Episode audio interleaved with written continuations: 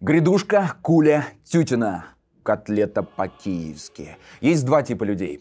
Первый тип людей выливает масло перед тем, как съесть котлету по-киевски. Второй тип людей съедает котлету по-киевски полностью вместе с маслом.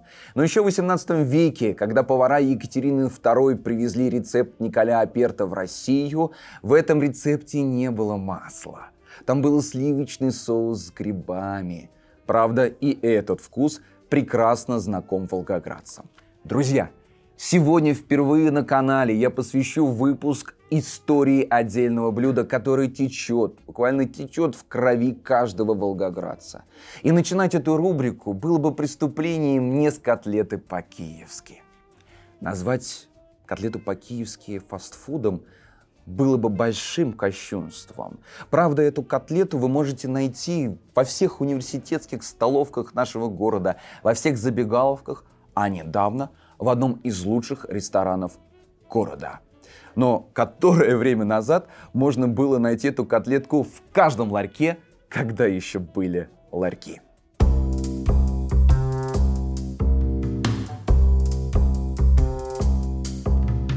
Кулинарный Менделеев Вильям Похлебкин говорит, что котлета по-киевски раньше называлась по-другому – Новомихайловской котлеткой, потому что эту котлетку подавали в купеческих клубах на улице Михайловской. И, по сути, котлета по-киевски могла стать символом Петербурга. Но, как говорится, поребрик, шаверма, парадная вебкам – революция, короче. Отменили купеческие клубы, зачеркнули все имперские названия, и котлета по-киевски ушла в забвение. Но ненадолго. В 40-х годах в США в журнале New York Times выходит статья, которая посвящена котлетке Ля Киев. И названа это была статья, и сама эта котлетка, как, друзья, внимание, «Вкус России». И действительно, эту котлетку по-киевски, ее рецепт привозят э, под названием «цыпленок по-киевски», «котлетка ля Киев», именно иммигранты из Украины. И в клюквенном фильме «Красная жара», где родился тот самый мем «Какие ваши доказательства?» вместе со Шварцем, есть замечательная сцена, где вот этот русский полицейский, который играет Шварценеггер, едет в машине с американским полицейским. Американский полицейский рассказывает о том, что он ел на свадьбе своей сестры. А как в Москве? Жарко. Влажности нет.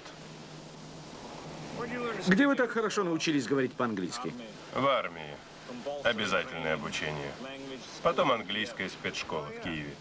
Да, как котлета по-киевски. Мы ели ее на свадьбе моей сестры. Котлету по-киевски раньше, как вы видите, называли по-разному. Котлетка де Валяй, Новомихайловская, цыпленок ля Киев. Но также на иностранцы, которые приезжали в Советский Союз, называли эту котлету гранатой. Потому что при неосторожном нажатии вилкой на эту котлету, хотя я как волгоградец скажу, кощунство есть котлетку приборами – следует ее есть руками. Ну так вот, если неосторожно все-таки нажать на эту котлету по-киевски вилочкой, ножичком, она как хинкалька может вылиться на вашу белую футболку.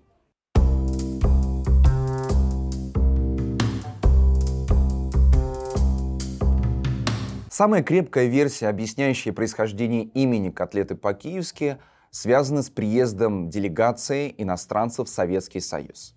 Представьте себе, 1947 год. Киев.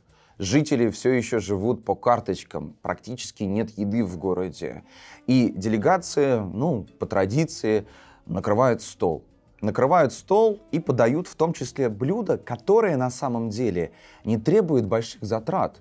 Ну, ну что нужно? Куриное мясо, масло кое-какое и ну, панировочка.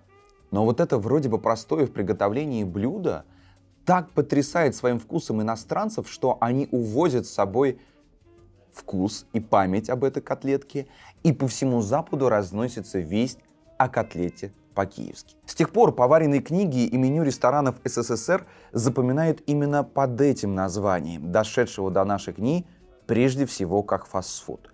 Но в ресторане 12, где я записываю этот выпуск, эта котлетка даже по-другому названа. по-моему, еще более точно. Она названа котлета по-волгоградски. И это справедливо, потому что реально, друзья, приглашаю, проверьте сами – в Волгограде самая вкусная котлета по-киевски. Я только рад, что благодаря местным поварам котлетка снова вернулась с улиц в рестораны.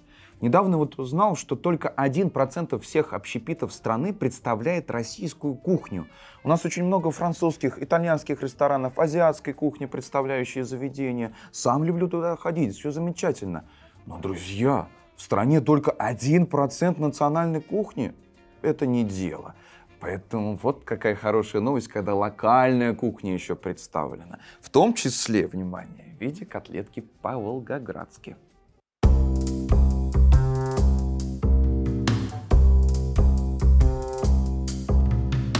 Котлета по-киевски стала волгоградской по нескольким причинам. Первая банальная причина. Просто-напросто куриное мясо, оно ну, намного дешевле, чем свинина и говядина. Вторая причина заключается в том, что куриное мясо могут позволить себе больше людей, а, потому что ну, желудочек с ним справляется намного легче, и нет религиозных норм, а вернее их маловато, которые бы запрещали есть куриное мясо. Третья причина, уже сугубо локальная, заключается в том, что в нашем городе был не один отель, который приглашал к себе иностранцев – Помимо интуриста, который был практически в каждом советском городе, у нас был еще отель, так и назывался, Волгоград. И вот, при этом отеле, в котором тоже подавали котлету по-киевски, открывается еще и кулинария. Таким образом, у производителей появляются конкуренты. А как вы знаете, конкуренция — это основа экономики, которая повышает качество продукции. Но в чем еще фишка? В этой кулинарии, наряду с другими блюдами, беляшами, самсой, подавалась и котлета по-киевски. То есть люди, которые не могли позволить себе номера в отеле, они могли купить себе то самое блюдо, когда-то малодоступное им, и принести себе домой. Так работает сама экономика впечатлений. Люди тянутся к малодоступному, к дорогому, то, что они не могли себе позволить, и вот таким образом они могли прикоснуться к этому бренду. Ну и четвертая причина, наверное, самая главная причина заключается в том, что котлета по-киевски объективно. Я пробовал котлеты по-киевски и в Петербурге, и в Москве, и в других городах России. Она реально самая вкусная в стране, ну а значит и в мире. Будучи школьником, без шуток, я съел сотни котлеты по-киевски, поэтому я знаю, о чем я говорю.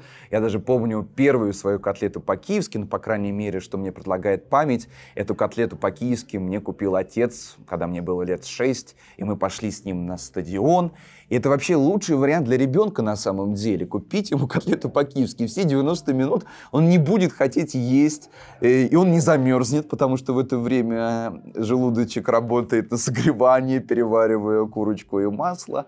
И я помню, что даже, ну, это всегда так обычно, когда ты ешь котлету по-киевски, особенно в первый раз, неизбежно ты весь изляпаешься. Но тогда отец даже не ругал меня, потому что, кажется, Ротор тогда победил. Многие студенты перед парами, между пар, после пар хотя бы раз в жизни досъедали одну котлету по-киевски.